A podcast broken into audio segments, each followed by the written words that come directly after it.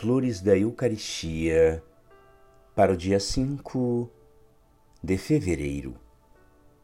Que desejo eu, dizia o Salvador, se não ver o fogo do amor divino abrasar o mundo?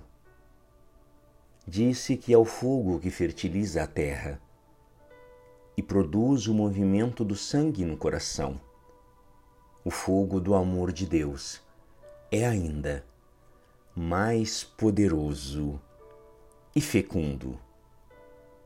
Amai, portanto, profundamente a Jesus e procurai tão somente dar-lhe prazer, expandir em seu amante coração todas as vossas tristezas e alegrias, e principalmente toda a ternura de vossa alma.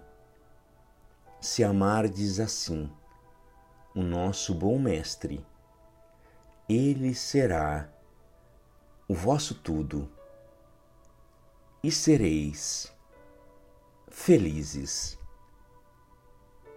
Graças e louvores sejam dadas a todo momento ao Santíssimo e Diviníssimo Sacramento. O Senhor esteja convosco ele está no meio de nós.